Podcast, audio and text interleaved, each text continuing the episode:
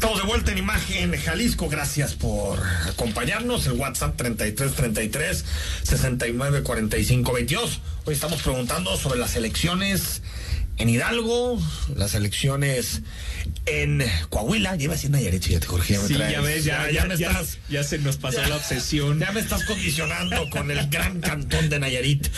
Y mm, pues preguntándote si, si crees que el dinosaurio revivió, no revivió, si no estaba en realidad muerto.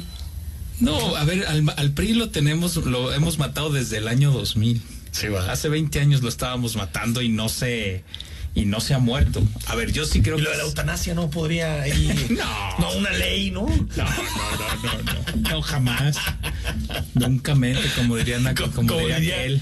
Pero este, no, lo que pasa es que yo creo que estas, estas estructuras al final en algunas elecciones ya cada vez juegan de forma más autónoma. Claro. Entonces, de repente, en alguna elección les conviene más jugar con unos, en otras con otros, y eso Ahora, cada vez está más claro, ¿no? Sería muy interesante en algún momento hacer este experimento de que todas las elecciones en este país, presidente y gobernadores, fueran el mismo día. Porque quitarías mucho de este sesgo a las estructuras locales, hay más participación. Sí. Por ejemplo, el Estado de México, esa es la gran arquitectura. Un año son municipales, un año Claro. son gobernadores, un año son congreso. Para que si hay un mal año, siempre hay posibilidad de recuperarse. Bueno, de hecho, fíjate, ¿No? habla, ahora sí hablando de Nayarit, es uno de esos estados. Exacto. Que tiene todas sus elecciones divididas. Pero eso debería de haber una ley electoral No, claro. que, bueno, ya me salió el espíritu centralista, que ponga orden el centro y que nos diga cómo se deben hacer las cosas. Lucía Almaraz es presidenta del Comité de Participación Social del Sistema Anticorrupción y está con nosotros esta noche. Lucía, ¿cómo estás? Ay, pues feliz de estar con ustedes, contigo, Enrique, con, con Jorge, coincidir en estos espacios y pues preparada para que me preguntes. Oye, eh, el 31 de octubre dejas no solo la presidencia del Comité de Participación Social del Sistema Anticorrupción, sino dejas de ser consejera, ¿no? Claro. Se acaba tu periodo. Sí, la verdad es que recordemos que fuimos eh, nombrados por lo menos los primeros cinco de manera escalonada, ustedes lo tienen muy claro. El primer año fue Jorge con fue presidente Jorge Alatorre. Jorge Alatorre, el segundo año fue Freddy Mariñez, su segundo año fue presidente y a mí eh, me designaron por tres años, mi tercer año soy presidente y salgo. Recordemos que en el caso de la presidencia es digamos tripresidente, ¿no? Es del comité coordinador, del CPS y del órgano de gobierno. Para aquellos que pensaran que no tuviéramos nada que hacer, pues hay una triple función.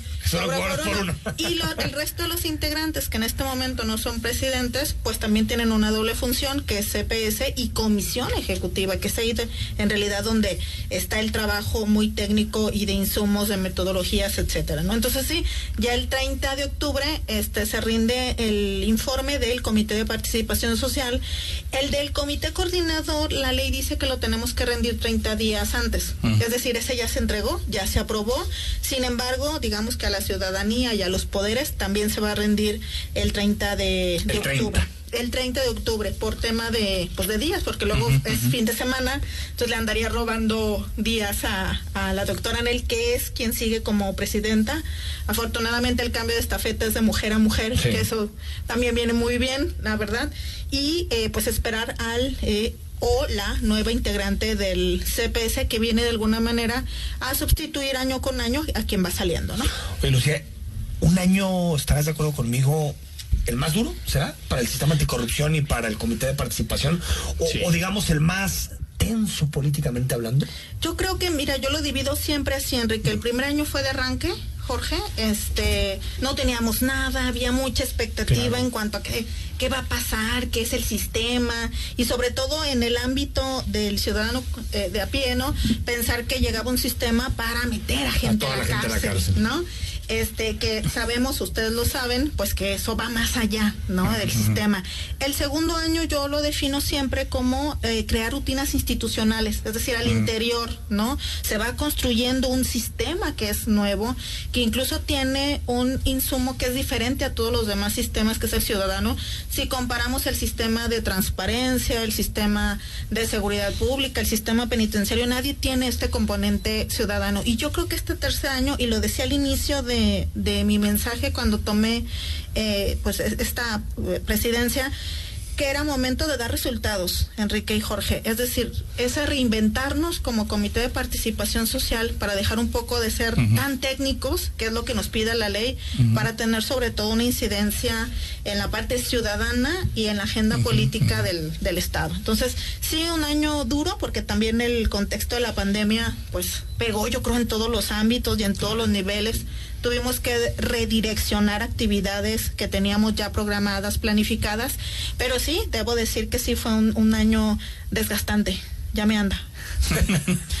Oye, este, Lucía, bueno, primero felicitarte por esta gestión que prácticamente concluyes en unos días.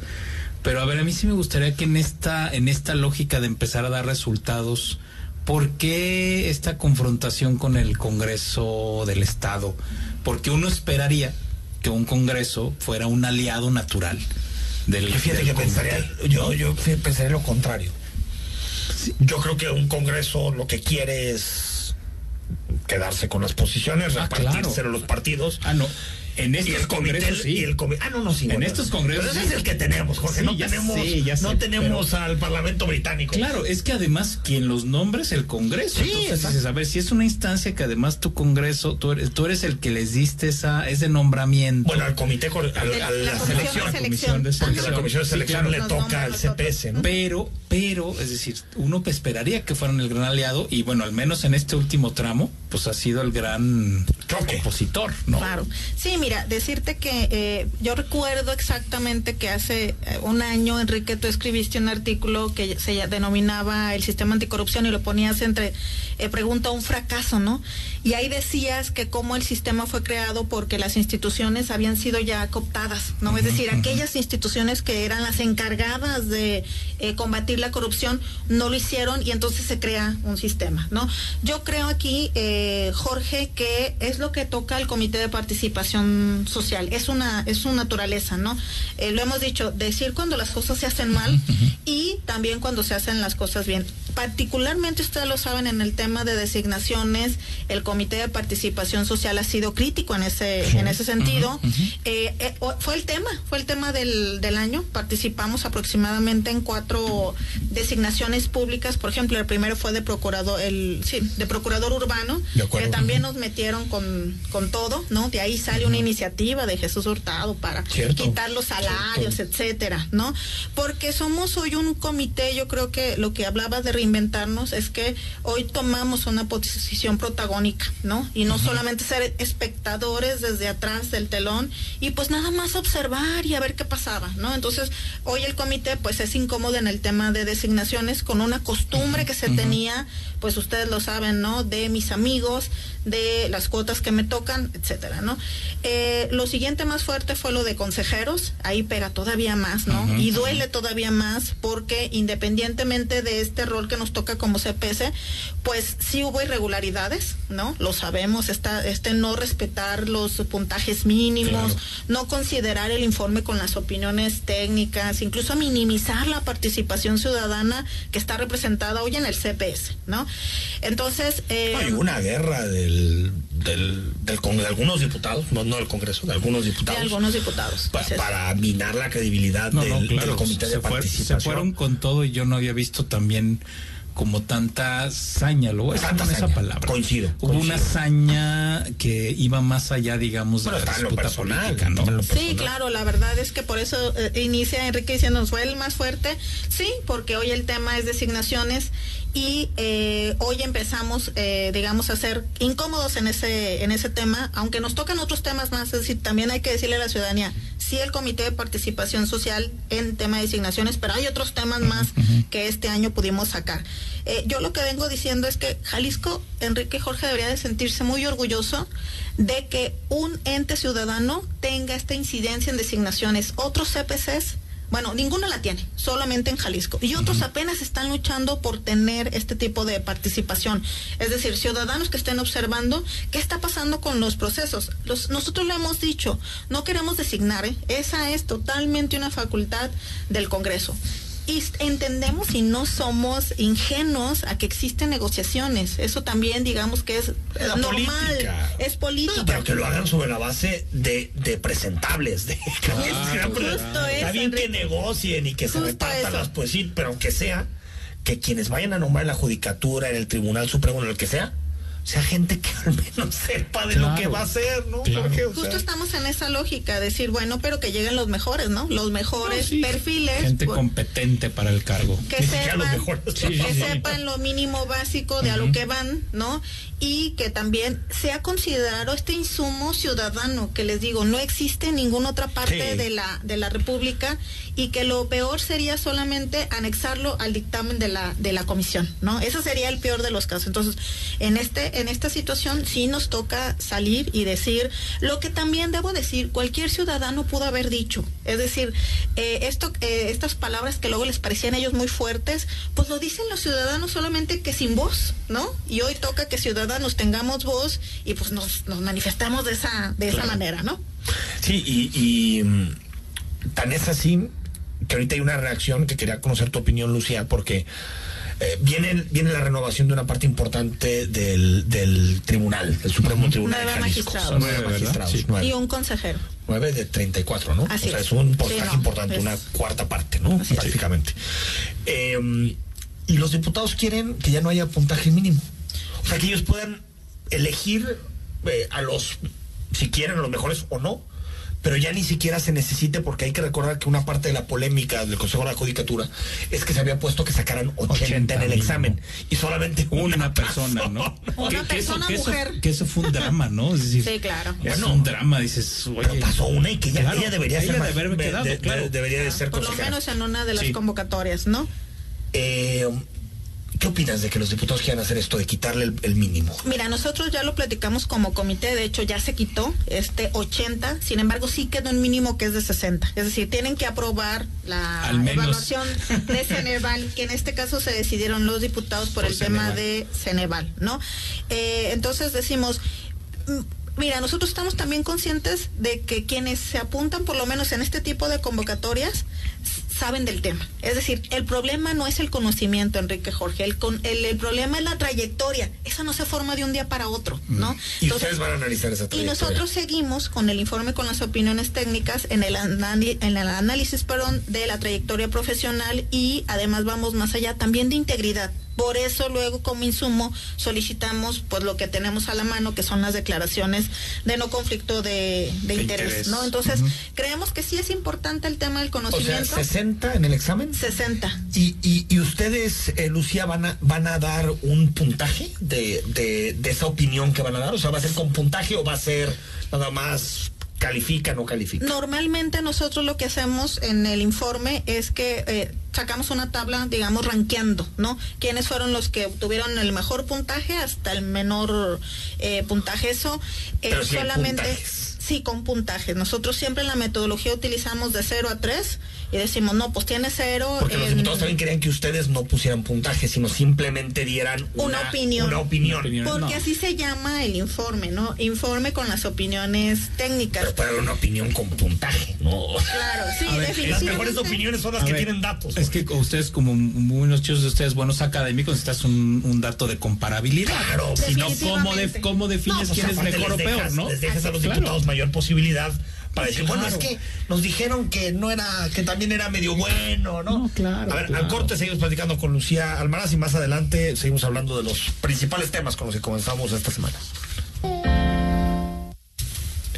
De vuelta en imagen, eh, Jalisco, gracias por seguir con nosotros. Son las 8 de la noche con 39 minutos. Estamos totalmente en vivo. Más adelante vamos a hablar, por cierto, del tema de, de Cienfuegos y todas todo el, análisis que hay a nivel nacional sobre la detención en Los Ángeles del ex secretario de la Defensa Nacional. Estamos conversando esta noche de lunes con Lucía Almaraz, titular del Comité de Participación Social del Sistema Anticorrupción. Y bueno, nos, nos fuimos al corte, eh, Lucía, hablando sobre el tema de las designaciones y el papel que va a tener el CPS a partir de ahora. Y nos decías, vamos a emitir una opinión con un dato donde vamos a decir quién es el mejor y quién es el peor de los aspirantes. Eso no se va a mover. Mira, nosotros sí, sí, cada que hay una designación, la verdad es que hacemos un acto reflexivo al interior del CPS y siempre consideramos que es mejorar, ¿no? Tan es así que se, han ido mejorando las metodologías y los criterios. En el último que fue el consejero, eh, bueno, no, no fue la última, porque hay otra, este, que tiene que ver con los órganos internos de control. En el tema de consejeros dijimos, a ver, ya no solo el CPS, sino más ojos. ¿No? Y invitamos a un comité ampliado, etcétera, de abogados, expertos, ¿no? Que nos dijeran que si no, etcétera, ¿no? Ahora en este nuevo tema de magistrados, que por cierto, este, ya no me va a tocar a mí. Le toca a la, a la doctora Anel eh, dirigir todo este tramo eh, lo que sí hemos pensado es, incluso además de mandar la, la tabla que les comento con el ranking, ¿no? Del mejor puntaje hasta el menor puntaje, es sí también tomarnos el tiempo para dar una pequeña opinión sobre cada uno de las o los aspirantes. Esto adicional a lo que nosotros hemos eh, manejado, que es la tabla, en donde, como tú decías, Jorge, permite a cualquier persona, sin ser experto, decir, Jorge Rocha tiene 15 y Enrique tiene 14. Ah, es un punto de diferencia, ¿no? ¿A quién tendríamos que elegir? Pues al que está mejor rankeado, junto con otros insumos que son que pasen los controles de confianza, ¿no? Que el examen por lo menos obtenga hoy 60. Arriba de 60. Este, etcétera, ¿no? Pero nosotros vamos a insistir en esta tabla, que por cierto ha sido, digamos, cuestionada incluso por algunos eh, diputados, en donde dicen, nos quieren decir a quién, no, no, no, entendamos que este es un insumo más, ¿no? y que ellos tienen para una Ay, si ellos quieren que les valga más, pues si lo hicieron con los de la judicatura les valió más. no, pero lo deberían de agradecer, oye, les están, eh, le están haciendo la tarea. Le están haciendo la tarea, pero les acotan, sí. ¿no? Su, su, grado para, para, para, decir. Ahora, hay un tema que en alguna ocasión lo, lo, platicamos con Jorge Rochi también cuando empezabas, eh, eh Lucía. Eh, ¿Por qué el sistema anticorrupción no, no, no alcanza a ser comprendido por, por, por mucha gente. Es decir, creo que socialmente todavía no hay una apropiación del sistema.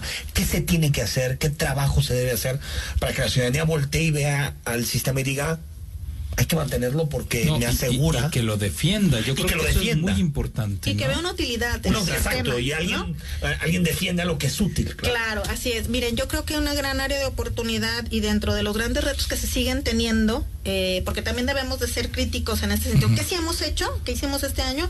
¿Y qué todavía nos falta por hacer? Bueno, el gran tema es pedagogía del sistema. El sistema ustedes lo conocen en su propia estructura, en su propia eh, arquitectura, es complicado, ¿no? ¿Cuándo como comisión ejecutiva? ¿Cuándo la Secretaría Ejecutiva? ¿Cuándo como comité coordinador? Eso este, nos complica todavía más la pedagogía, pero tendremos que insistir en eso, es decir, que el ciudadano de pie que aquel que no tiene tiempo de ver noticias diga, ah, yo entiendo para qué es el sistema, ¿no? Y ese es el gran reto creo que este año se logró visibilizar más el sistema, se logró visibilizar más eh, la naturaleza del CPS, pero falta mucho más porque todavía estamos este, con el círculo rojo, ¿no? Entonces yo creo que ese es uno de los grandes retos que todavía este, pues no hemos, no hemos logrado un poco este año, pero todavía falta mucho más, ser, más pedagógicos. Y en este sentido también tiene que ver con que eh, las instituciones también nos hagan fuertes. Es decir, que vayan platicando de qué va el sistema. Pero es una de las grandes áreas de oportunidad que tenemos. Y sí, fíjate, yo me atrevería a, decir, a, ampliar que además la presencia en las regiones creo que también es un gran tema en la agenda porque luego es donde se pueden ver cosas de corrupción mucho más mucho más fuertes y yo no todavía no alcanzo a ver al sistema realmente permeando a toda la entidad. Le diste en el punto, Jorge, porque al inicio de mi gestión yo decía, vamos a regionalizarnos, ¿no? Es decir, que el CPS, por lo menos el ente ciudadano, se conozca en las regiones. Esta tarea se iba a realizar con talleres regionales de la política estatal anticorrupción. No es pretexto, pero con el tema de la pandemia se cancelaron estos talleres, de tal forma que no pudimos llegar pues a esa regionalización. Lo que hicimos medianamente fue crear una carta de intención con el IEPC y crear este dos talleres que tenían que ver con participación ciudadana y con el tema anticorrupción. Pero también otra otro gran área de oportunidad es precisamente eso, que es que salgamos a las regiones y que dejemos de estar también en nuestra zona de confort de la zona metropolitana, que aquí nos conocen por lo menos el círculo rojo, que va bien, que los que las contralorías ciudadanas han salido por parte del CPS, etcétera, ¿no? Pero un gran tema es la regionalización. Entonces ahí traemos dos dos pendientes y eh, tendremos que estar bueno, tendrán que seguir trabajando en este sentimiento de pertenencia, ¿sí sabes? Sí, pues sí. pero se tendrá que seguir este, trabajando con alguna estrategia lo que reste del próximo año y los que sigan, además, ¿no? Sí, que fíjate además, bueno, Enrique y yo estuvimos ahí en las discusiones cuando la ley de participación ciudadana ah, estaba aprobando participación social y uno de los transitorios que en aquel momento sugerimos era esto de poder llegar a las regiones a explicarle a la gente, oiga, pues qué significa esto y el otro, porque la verdad es que sí, tenemos sistemas complejos, complicados, que requieren de muchísima pedagogía ciudadana. ¿eh? Y que están hechos para la desconfianza en la que vivimos y como no confiamos en las instituciones, pues tenemos que formar todo esto, nuestra arquitectura de Y que además bajo esta dinámica también de que, por ejemplo, eh, lo decía yo en, en otro lugar, que la columna vertebral son los órganos internos de control. Entonces, mientras no se fortalezcan al interior del Estado, en aquellos municipios pequeñitos, ¿no? En donde apenas si hay síndico, por ejemplo, ¿no? Entonces también este tema no va a poder permear cuando llegues y le digas, hay un sistema, pues sí, pero ni siquiera tengo órgano interno de control, ¿no? O no tengo la estructura mínima básica. Ni siquiera sé que es un órgano interno de control, claro, imagínense desde el origen, O sea, los trabajos, por ejemplo, este, no son los mismos en zona metropolitana que en el interior del estado, hablando, por ejemplo, y le decíamos de evolución patrimonial, ¿no? Pues ¿cuándo va a poder un municipio chiquitito empezar con esa función? Sí, ¿cómo va evolucionando? Mientras en, en zona metropolitana, Zapopan y Guadalajara, ya lo hacen, por ejemplo. Y fíjate, y ahí hay un asunto que tiene que ver con una transformación cultural que también es compleja y es entender que es posible combatir la corrupción de forma institucional, respetando el Estado de Derecho, la presunción de inocencia, porque en realidad, incluso hasta en nuestro análisis diario, estamos acostumbrados a analizar cuando se castiga a los corruptos por motivaciones políticas. A quien le, bueno, hablamos de Cienfuegos, le conviene o no le conviene al presidente que Cienfuegos, ¿no? Claro. Y, este tipo de pedagogía de decir, oye, se necesita tener pruebas, ir con el fiscal anticorrupción. Eh, agotar las instancias, incluso, las instancias, ¿no? juez determine la administrativa, cuando, o sea, no pensar que todo mundo se va a ir a la cárcel y que además hoy ese tema ya no nos abona. ¿Te acuerdas que lo comentamos en algún momento? O sea, a mí tener una persona privada de la libertad en el sistema penitenciario nos está costando a nosotros, ¿no?